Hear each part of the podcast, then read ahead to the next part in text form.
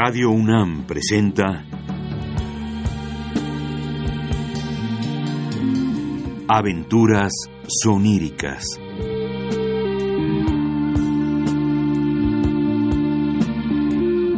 Un programa a cargo de Eduardo Ruiz Aviñón.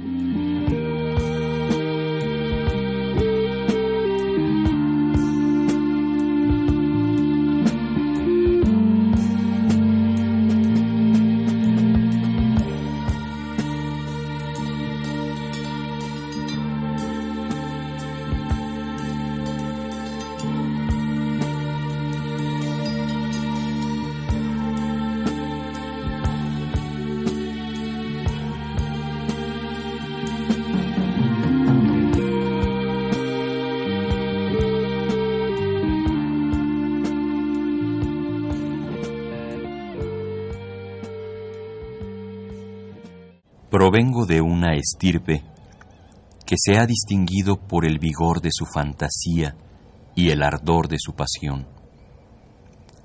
Los hombres me han llamado loco, pero aún se ignora si la locura es o no una forma de la inteligencia más sublime, o si mucho de lo que se considera elevado y profundo no surge de una normalidad del pensamiento, de una actitud del espíritu exaltado a expensas del intelecto.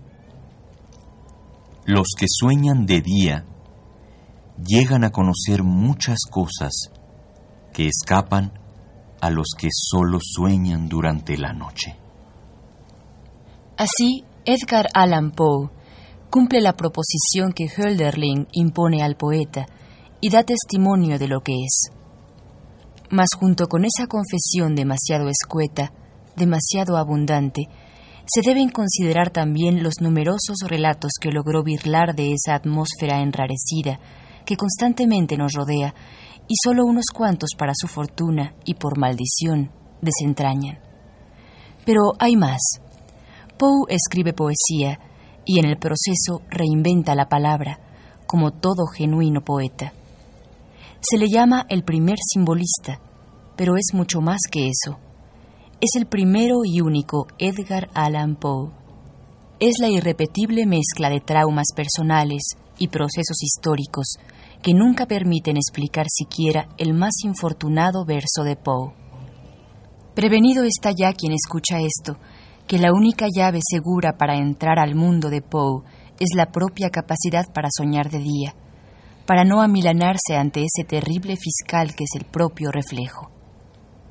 La biografía, impostora oficial, nos dice que Edgar Allan Poe nace en Boston el 19 de enero de 1809, seguramente marcado en su ser con la palabra infortunio, como apunta otro compañero de latitudes internas, Baudelaire.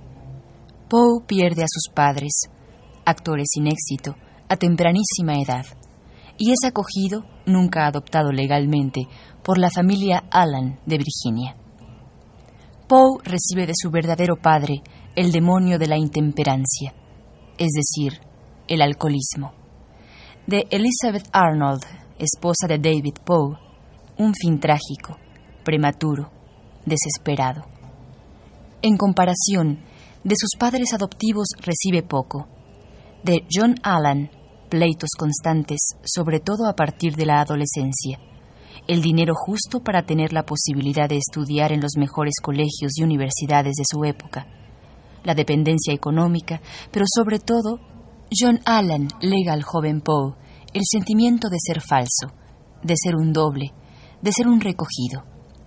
Frances, esposa de John, dona a Edgar un amor puro, desinteresado, demasiado claro para comprender o satisfacer a Edgar Poe. Entre 1815 y 1820, Poe vive en Inglaterra, el tiempo suficiente para obtener el material de perversión oculta en la juventud que usará en William Wilson. Posteriormente regresa a Richmond, en donde prosigue sus estudios, y se enamora de la madre de un compañero de escuela. Esta señora Stannard, a quien Poe dedica a Elena, enloquece poco tiempo después y le indica así a su joven enamorado una opción regia. Edgar Allan Poe precozmente huérfano, precozmente maldito, ama con la intensidad del desahuciado. Y en 1825 lo encontramos nuevamente enamorado y dispuesto a casarse. Pero también este romance, por motivos más propios a Kafka que a Poe, es frustrado. A los 17 años, Poe se inscribe en la Universidad de Virginia y a pesar de su insolencia tan intolerante de la mediocridad, destaca. Pero las deudas contraídas en el juego, en el inicio de su enamoramiento con el alcohol, le impiden regresar a la universidad. Al año siguiente, Poe, en perenne disputa con John Allan, deja Richmond y regresa a Boston, en donde aparece su primer volumen, Tamerlán y otros poemas. Ese mismo año se enrola en el ejército con un seudónimo, como para tratar de escapar de su inexorable doble, y se da de baja dos años después, en 1829. Continúan apareciendo poemas suyos. El año siguiente ingresa a West Point, pero se hace expulsar y en 1831, en la miseria completa, se traslada a la casa de su tía Mary Clem, madre de su futura esposa niña amantísima paliadora de los infortunios de su sobrino yerno. Los siguientes años observan el continuo peregrinaje de Edgar Allan Poe por diversas revistas, periódicos y casas editoras.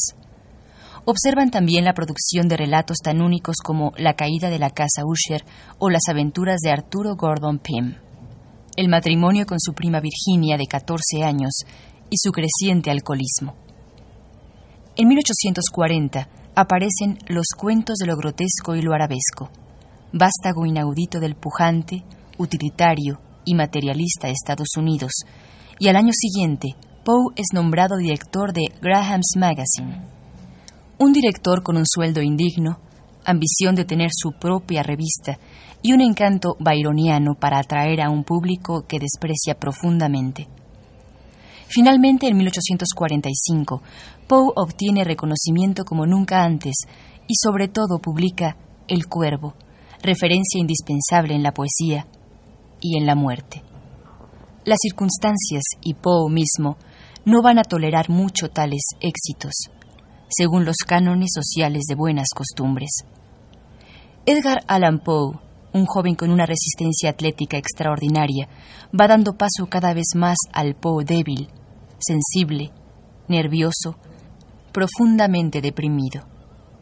Pero casi hasta su final, Poe conserva algo, una belleza misteriosa, romántica, refinada, acentuada por ojos oscuros que perciben lo que nadie más y por ello nunca pueden descansar.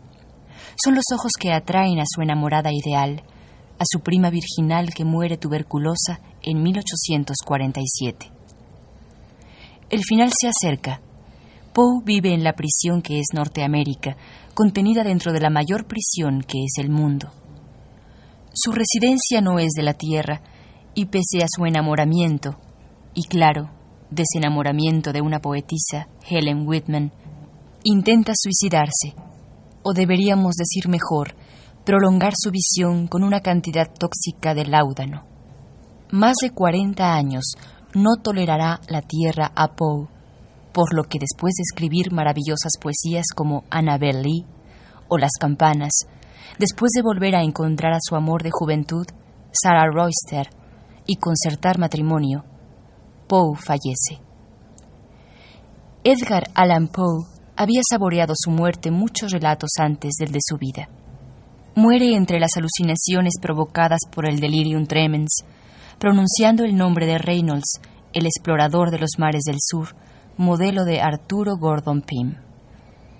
Podemos pensar que saluda a Reynolds como un colega porque él, Poe, ha explorado como nadie su propio infierno, el de todos, y lo ha encontrado bueno.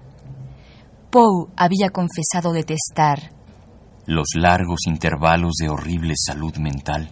Y siempre coherente, decide no renunciar a su pasión por ese sueño continuo. Nunca más.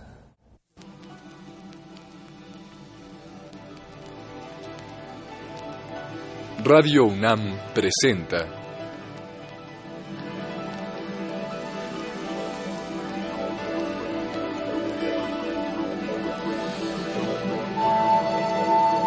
Historias extraordinarias de Edgar Allan Poe.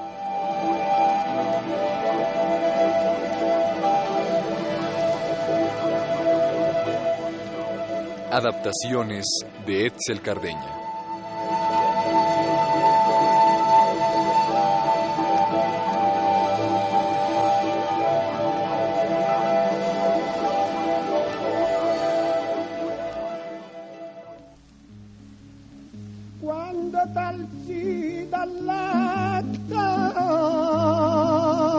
El barril de amontillado de Edgar Allan Poe.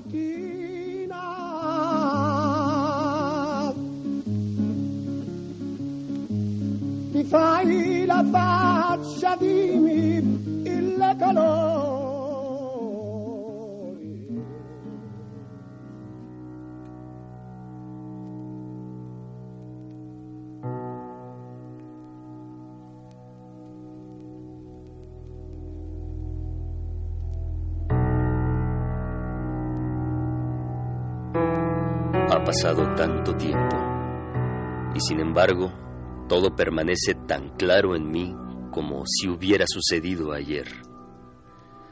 Lo mejor que pude había soportado las mil ofensas de que Fortunato me hacía objeto, pero cuando se atrevió a insultarme, juré que me vengaría. Vosotros, sin embargo, que conocéis tan bien la naturaleza de mi carácter, eh, no pensaréis que profería amenaza alguna. Finalmente me vengaría. Esto quedaba definitivamente decidido. Pero por lo mismo que era definitivo, excluía toda idea de riesgo. No solo debía castigar, sino castigar con impunidad. ¿Estarán de acuerdo en que no se repara un agravio cuando el castigo alcanza al vengador? Eh, Ni tampoco es reparado cuando éste no es capaz de mostrarse como tal a quien lo ha ofendido. Por supuesto, téngase en cuenta que ni mediante hechos ni palabras había yo dado motivo alguno a Fortunato para dudar de mi buena disposición. Tal como me lo había propuesto, seguí sonriente ante él, eh, sin que pudiera advertir que mi sonrisa procedía ahora de la idea de su inmolación.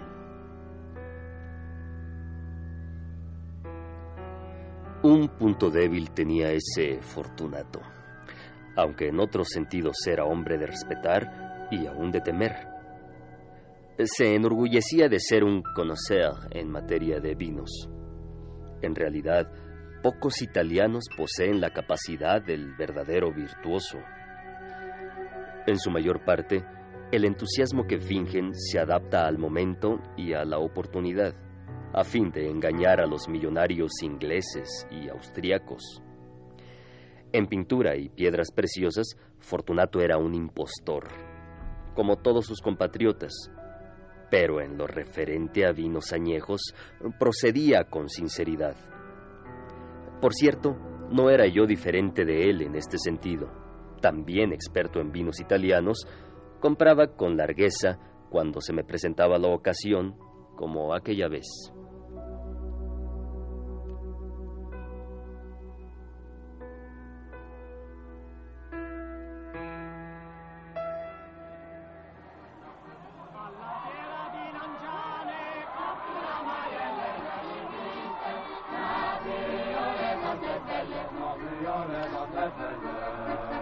Ya.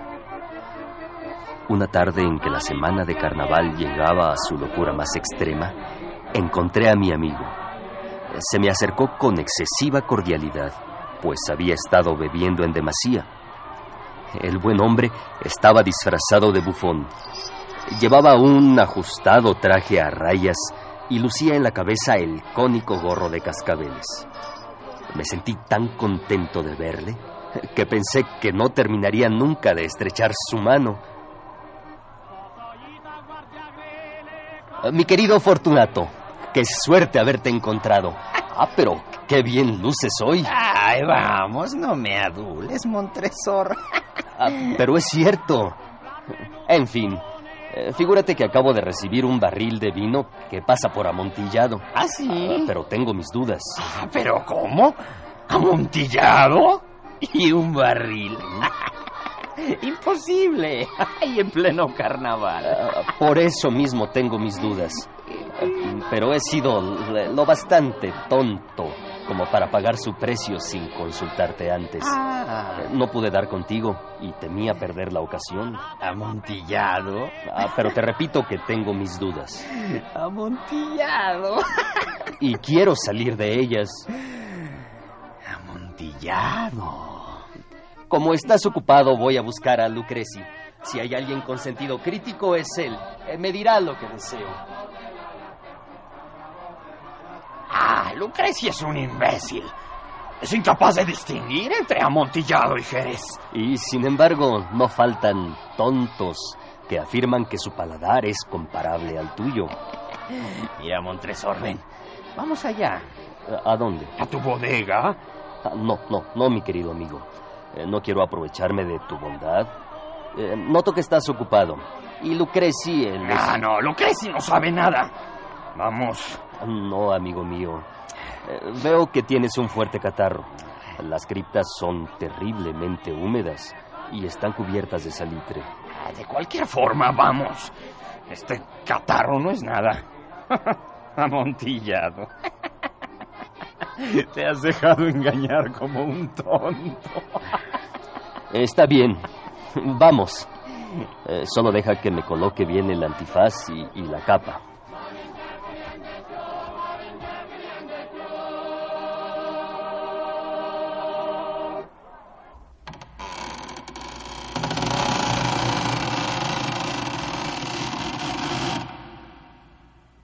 Toma esta antorcha.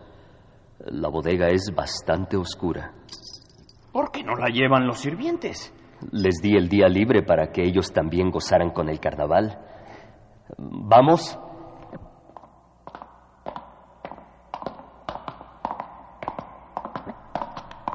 ¿Eh?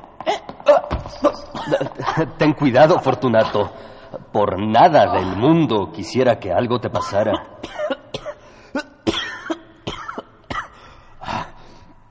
Montresor, ¿en dónde está el barril de amontillado? Más adelante.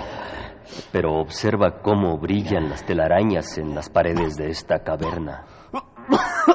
Salitre. Salitre. ¿Desde hace cuánto tienes esa tos? No, no, no, no es nada. Volvámonos. Tu salud es preciosa. Eres rico, respetado, admirado, querido. Eres feliz, como en algún tiempo lo fui yo. Tu desaparición sería lamentada, cosa que no ocurriría en mi caso. Ah, Volvamos.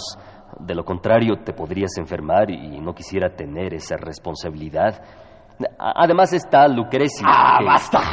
Esta tos no es nada. No, no me matará, ¿verdad? No moriré de tos. Eh, Ciertamente que no, mi buen amigo. No quise alarmarte innecesariamente. Un trago de Medoc nos protegerá de la humedad. Ah. Bebe.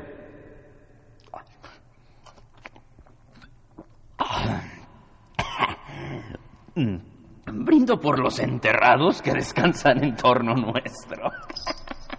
Y yo brindo porque tengas una larga vida. Toma más.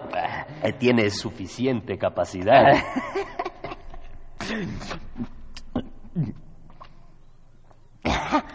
Ah, ¿Está bien? ¿Vamos?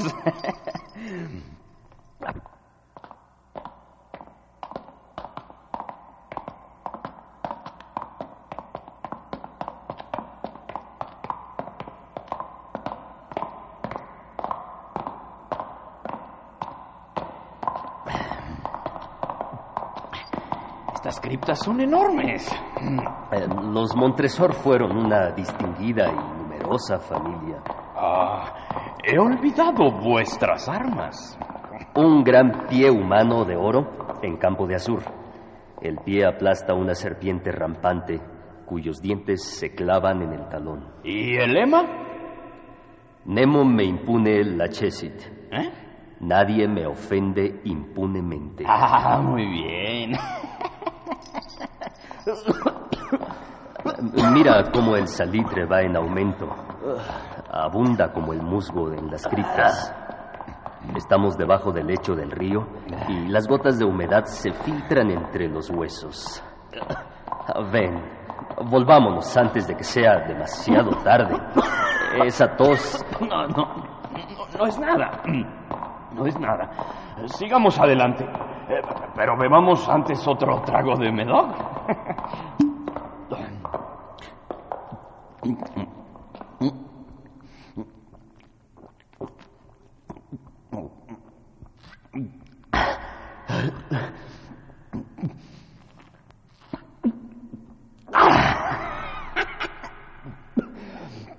¿Eh? ¿No comprendes mi gesto? ¿No? Entonces no eres de la hermandad, ¿eh? ¿Cómo? No eres masón. Ah, sí, sí, eh, claro que lo soy. Tú, un masón.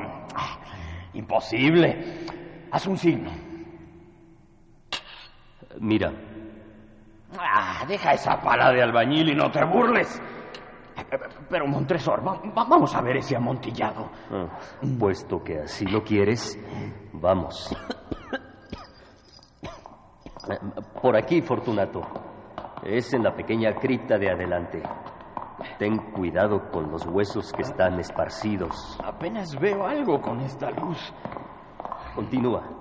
Adelante está el amontillado. En cuanto a Lucrecia, Pero crees es un ignorante.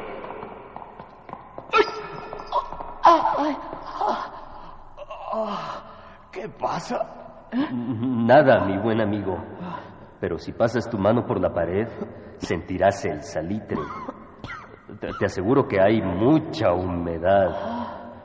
Una vez más, te imploro que volvamos. ¿No vienes? Entonces no me queda más remedio que dejarte. Pero antes he de prestarte algunos servicios que está en mi mano realizar. El amontillado.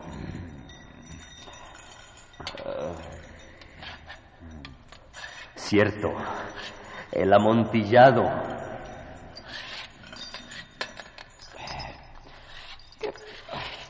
¿Qué, qué es esto? ¿Qué, qué pasa, Montresor? ¿Por qué me pusiste estas cadenas? Un buen anfitrión busca retener a sus huéspedes lo más posible. Oh, Montresor, ¿qué haces? Eh, Solamente cierro la entrada de este nicho para que si viene por aquí mi querido amigo Fortunato, eh, no le vaya a causar ningún daño el salitre de las paredes.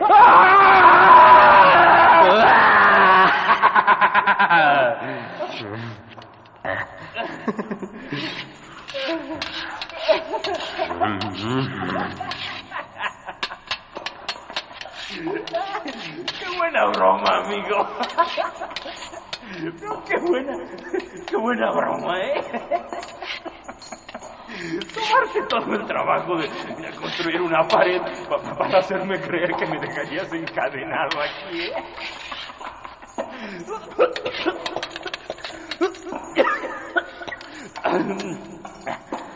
Sí, señor. Qué buena broma. ¿Cómo vamos a reírnos en el palacio? Mientras, mientras bebamos. El amontillado. El amontillado. Pero no se estará haciendo tarde. ¿No nos estarán esperando en el palacio? Mi esposa y los demás. Vámonos. Sí, vámonos. Por el amor de Dios, Montresor. Sí, por el amor de Dios. Montresor. Montresor.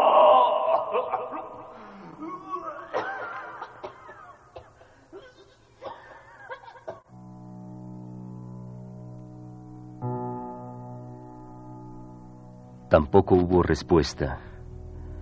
Pasé una antorcha por la abertura y la dejé caer en el interior.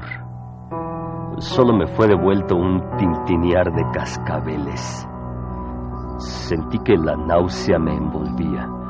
Sin duda, su causa era la humedad de las catacumbas. Me apresuré a terminar mi trabajo. Puse la última piedra en su sitio y la fijé con el mortero. Frente a la nueva pared volví a alzar la antigua pila de huesos. Durante medio siglo, ningún mortal los ha perturbado. Salud, Fortunato. Requiescat in pace.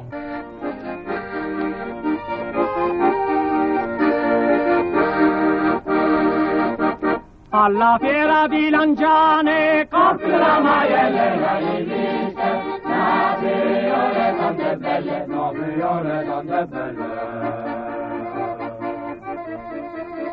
Se guardali pazziarielle, contro vadile la libertà, la libertà tra la bolle, la libertà tra la bolle.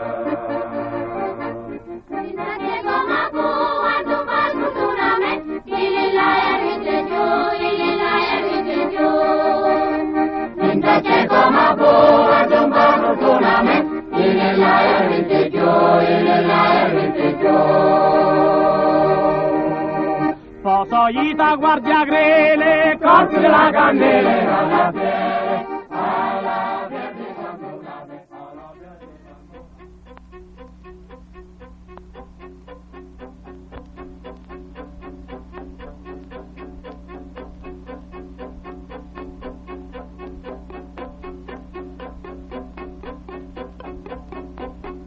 La verdad en el caso del señor Valdemar, de Edgar Allan Poe.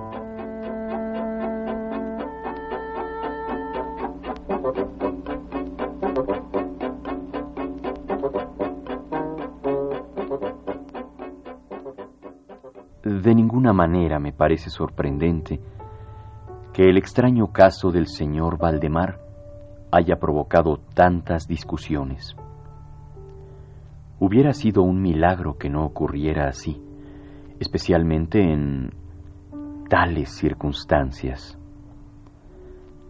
Aunque todos los participantes juzgamos conveniente mantener el asunto alejado del público, al menos por el momento, o hasta que se nos ofrecieran nuevas oportunidades de investigación, a pesar de nuestros esfuerzos, no tardó en difundirse una versión tan espuria como exagerada. Por desgracia, ella se ha convertido en fuente de incontables y desagradables tergiversaciones, así como de profunda incredulidad.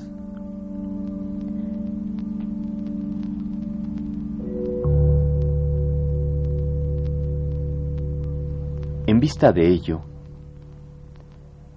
ha llegado el momento en que dé a conocer los hechos, según mi leal saber y entender. Helos aquí sucintamente.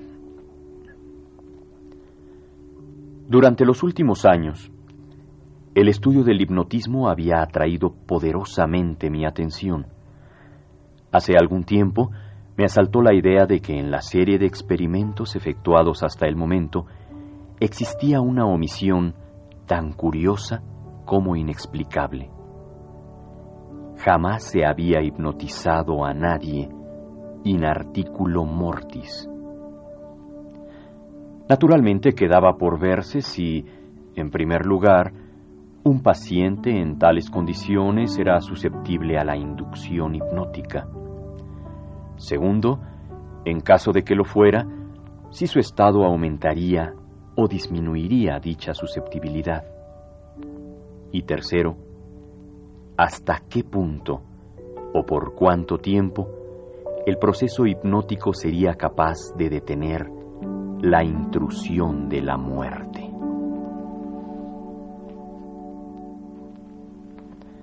Buscando en torno mío un sujeto que me permitiese verificar estos puntos, fijé los ojos en mi amigo Ernesto Valdemar.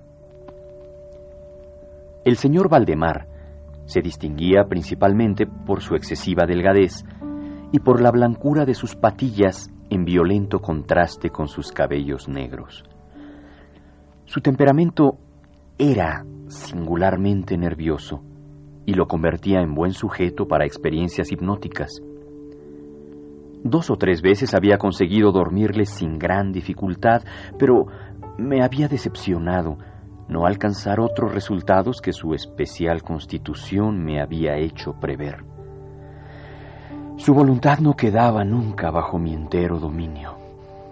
Y en lo que se refiere a la clarividencia, no se podía confiar en nada de lo que había conseguido con él. Atribuía yo aquellos fracasos al mal estado de salud de mi amigo. Pocos meses antes de conocerle, los médicos le habían diagnosticado una tuberculosis claramente definida. El señor Valdemar acostumbra acostumbraba referirse con toda calma a su fin próximo, como algo que no cabía evitar ni lamentar. Cuando las ideas a las que he aludido se me ocurrieron por primera vez, lo más natural fue que acudiese a Valdemar. Demasiado bien conocía la serena filosofía de mi amigo para temer algún escrúpulo de su parte.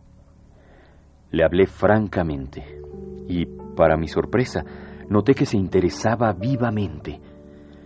Como su enfermedad es de las que permiten un cálculo preciso sobre el momento en que sobrevendrá el desenlace, convinimos en que me mandaría llamar 24 horas antes del momento fijado por sus médicos para el fallecimiento.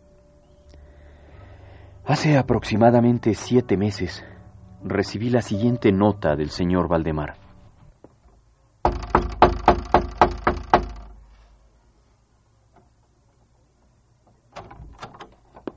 ¿El señor Poe? El mismo. ¿Qué se le ofrece?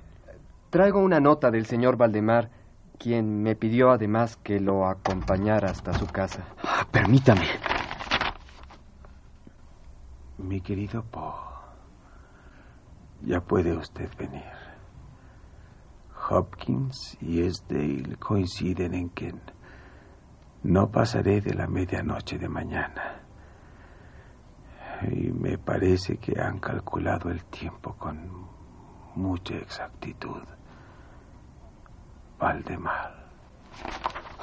Vámonos.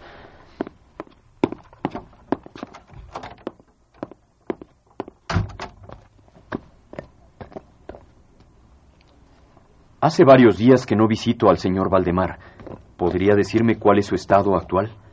Me temo que muy grave. No sé cómo decirlo, pero su rostro ha adquirido un color extraño, como plomizo. No hay el menor brillo en sus ojos, y su delgadez es tan extrema que la piel se ha abierto en los pómulos. Apenas se distingue su pulso. Pero no ha entrado en coma. No, lo más extraño es que, por el contrario, conserva una notable claridad mental. Pero ya llegamos.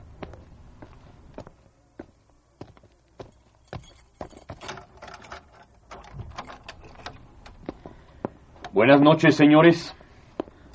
Señor Valdemar. Buenas noches, Po. Doctor Hopkins, doctor Esdell, ¿puedo molestarlos un momento? Por supuesto, sí, claro. Y bien, ¿cuál es el estado del señor Valdemar? Como usted conoce, desde hace 18 meses, el pulmón izquierdo del señor Valdemar se halla en un estado semióseo o cartilaginoso y no funciona en lo absoluto. Eh, por su parte, el pulmón derecho se encuentra parcialmente osificado, mientras que la parte inferior es apenas una masa de tubérculos purulentos que se penetran entre sí. Además, existen varias perforaciones profundas y en un sitio se ha producido una adherencia permanente a las costillas. Y mi colega y yo sospechamos que el señor Valdemar presenta un aneurisma de la aorta. Todo esto nos lleva a concluir que el señor Valdemar eh, no durará más allá de 15 horas. Es decir, que el señor Valdemar morirá hacia la medianoche del día de mañana. En vista de que ya no podemos hacer más por él, Creo que será mejor que nos despidamos por última vez del señor Valdemar. Señores, les voy a suplicar que vengan mañana antes de medianoche a examinar a su paciente. Con su venia estoy dispuesto a realizar una experiencia cuya índole no puedo revelarles por el momento, pero me sentiría mucho más seguro si contara con su presencia. ¿Hopkins? Ah, muy bien, señor Poe. Creo que podemos hacer eso por el señor Valdemar. Ah, mañana estaremos a eso de las diez de la noche. Hasta mañana, señor Valdemar. Descanse. Gracias. señor Poe, con su permiso. Que pase buena noche, señor Valdemar. Hasta luego, señor Poe. Buenas noches y gracias. Los acompaño a la puerta.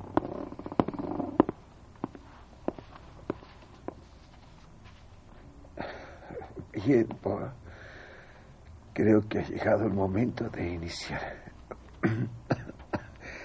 de iniciar el experimento que propuso.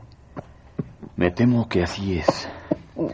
Pero prefiero que esperemos hasta mañana para iniciar la inducción. Hoy vine para ver cómo se sentía, calmar su dolor y asegurarme si estaba dispuesto a proseguir con la experiencia. Por supuesto. Pero no entiendo por qué hemos de esperar hasta mañana. Señor Poe, mi muerte está muy cerca y no quisiera esperar ni una hora más. Valdemar, cálmese. Los médicos me aseguraron que vivirá aún muchas horas. Además, prefiero que ellos y el señor Wilson estén presentes. Espero que no se equivoque, Poe.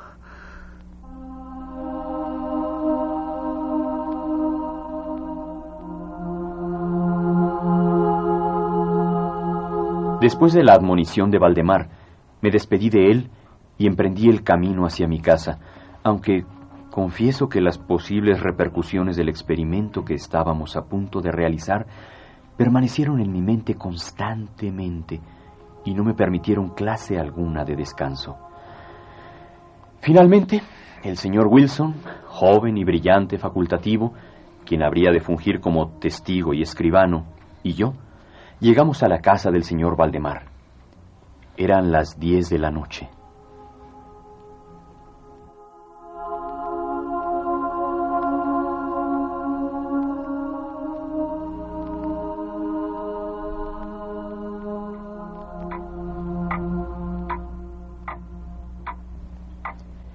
Doctor Essel, doctor Hopkins, ¿serían tan amables de registrar los indicadores vitales del señor Valdemar?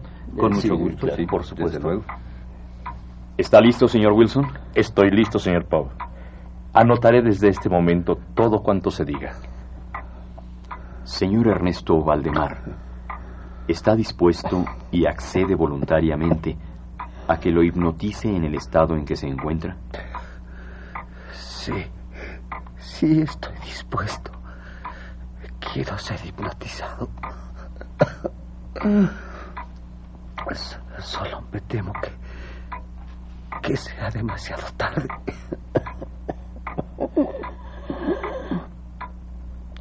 Señor Valdemar, quiero que concentre toda su atención en mi voz y que descanse, descanse cada vez más profundamente cada vez que mencione yo la palabra descanse, usted entrará en un estado cada vez más tranquilo y relajado. Descanse, señor Valdemar. Descanse. Quiero que concentre ahora toda su atención en el brazo derecho. El brazo derecho se siente cada vez más liviano. El brazo derecho.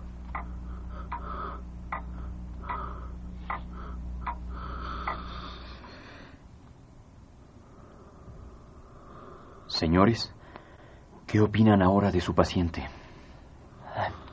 Qué, qué increíble. Eh, Sin duda se encuentra en un estado insólitamente perfecto y profundo de trance hipnótico. Eh, concuerdo con el doctor Hopkins.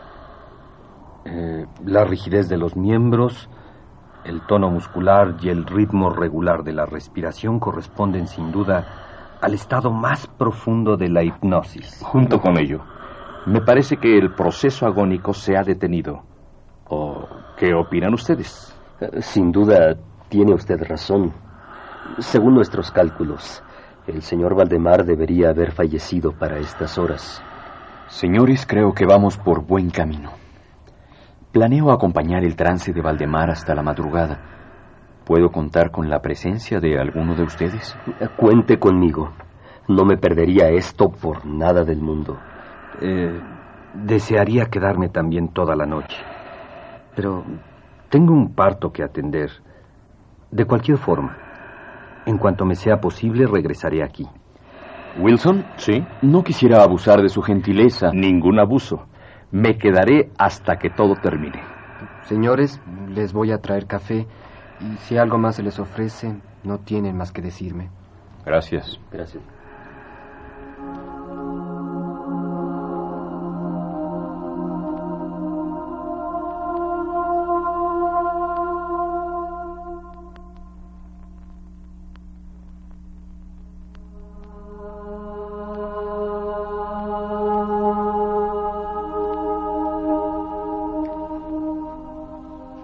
Doctor Hopkins, ¿quiere revisar de nuevo al señor Valdemar? Mm, déjeme ver. Eh, Su estado general es similar al que tenía hace horas. Eh, Yace en la misma posición y su pulso es imperceptible. Respira sin esfuerzo, aunque casi no se advierte su aliento. Sus ojos están cerrados con naturalidad y las piernas están rígidas y frías, en contraste con la relajación de las demás partes de su cuerpo. Bien, el señor Valdemar ha respondido mucho mejor de lo que me imaginaba.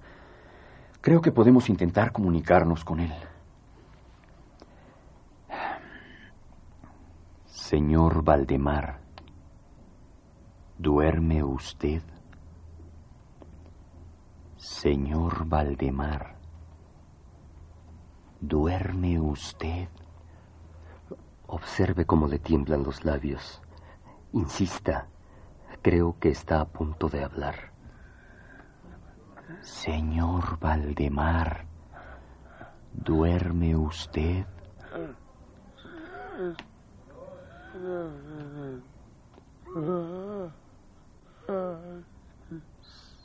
Sí. Ahora duermo. No me despierte.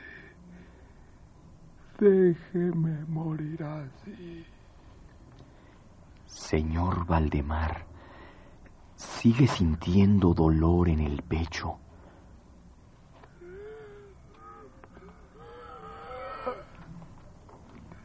No sufro. Me estoy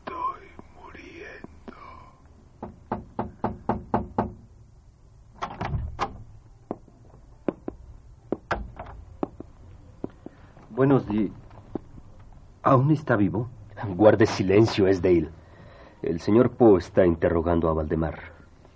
Disculpen. Señor Valdemar, ¿sigue usted durmiendo?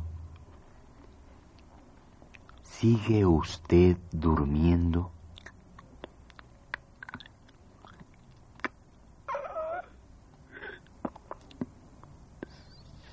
Sí. Dormido. Me muero. Poe, considero que será mejor dejar a Valdemar en este estado hasta que la muerte sobrevenga. Creo que está a punto de fallecer. ¿Cuál es su opinión, Esdale? Eh, concuerdo con Hopkins. Valdemar está agonizando. Bien, estoy de acuerdo. Solo repetiré una vez más la pregunta. Señor Valdemar, ¿sigue usted durmiendo? ¿Qué le pasa al señor Valdemar? Los ojos giran en sus órbitas, la piel palidece y se pierde todo rubor en las mejillas.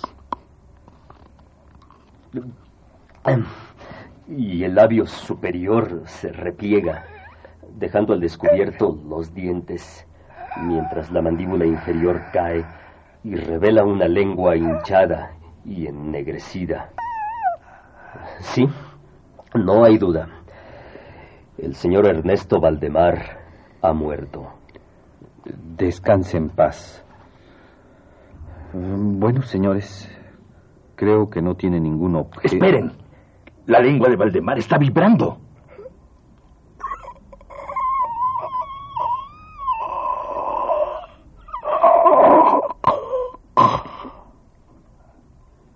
Sí. No. Estuve durmiendo. Y ahora. Ahora. Estoy muerto. No. No puede ser. Es imposible. Cálmese, Wilson. Por favor, acompáñenlo fuera del cuarto. yo. Yo también me voy. Creo que. Creo que debemos proceder a examinar el estado del señor Valdemar. El, el espejo ya no proporciona prueba de su respiración. Su, su, su brazo no sangra. Solo queda ver si es capaz de responder alguna pregunta. Espere. Ya. Señor Valdemar, ¿puede usted hablarnos? Señor Valdemar, comience a mover su brazo derecho. Su brazo derecho. Es inútil, no responde. Po, sáquelo del trance hipnótico. Pero Esdale no se da cuenta de que en el momento en que el señor Poe haga eso, Valdemar morirá definitivamente. Sí, Esdale. No estoy seguro cuánto tiempo podrá Valdemar continuar en tal estado. Pero en cuanto lo saque de trance hipnótico, su cuerpo continuará el proceso interrumpido y Valdemar morirá.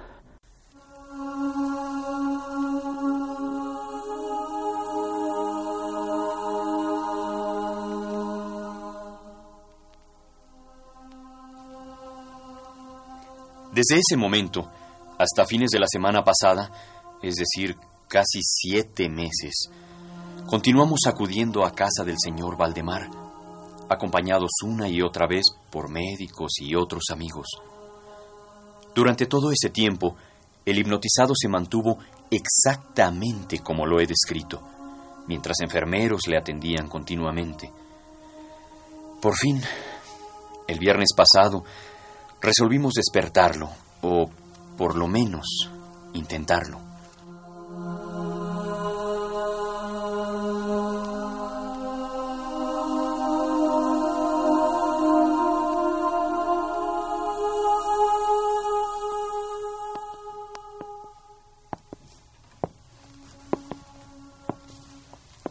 Pasen, por favor. Gracias. Bien, Hopkins. Creo que debemos proceder con lo acordado. No olviden anotar todo lo que suceda. Señor Valdemar. Señor Valdemar. Voy a contar tres. Y cuando llegue al número tres, usted saldrá de su trance hipnótico. Uno, dos y tres. No sucedió nada, salvo el descenso parcial del iris y este olor penetrante y fétido. Permítame intentarlo de nuevo. Señor Valdemar, voy a contar tres. Y cuando llegue al número tres, usted saldrá de su trance hipnótico. Uno, dos y tres. Nada. ¿Por qué no intenta interrogar al paciente? Tal vez eso resulte. Veamos. Señor Valdemar, ¿puede usted explicarnos lo que siente y desea en estos momentos?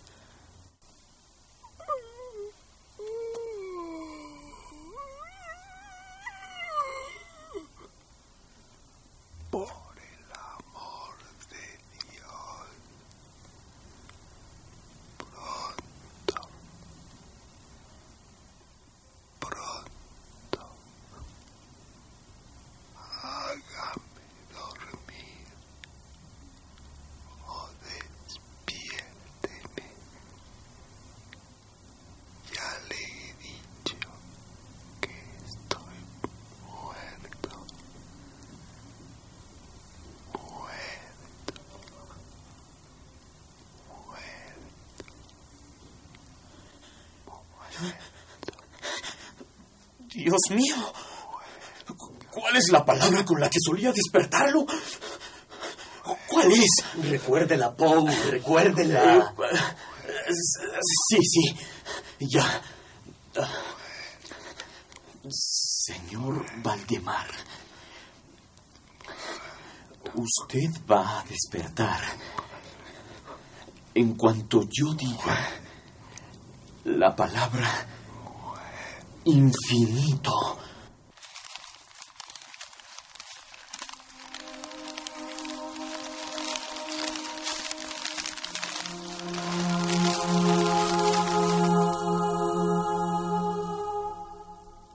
Bruscamente, todo su cuerpo, en unos cuantos segundos, se encogió, se deshizo, se pudrió entre mis manos.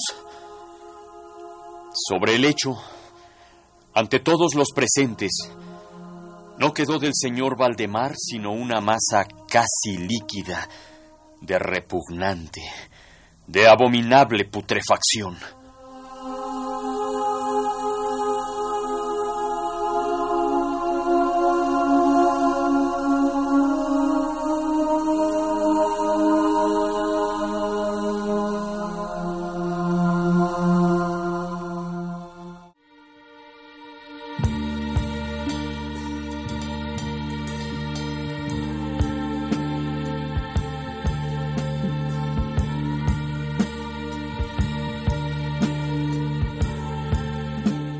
Radio UNAM presentó Aventuras soníricas.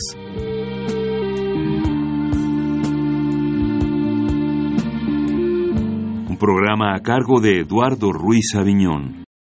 Les acabamos de presentar dos cuentos de Edgar Allan Poe, El tonel de amontillado y La verdad del caso del señor Valdemar, adaptaciones de Etzel Cardeña.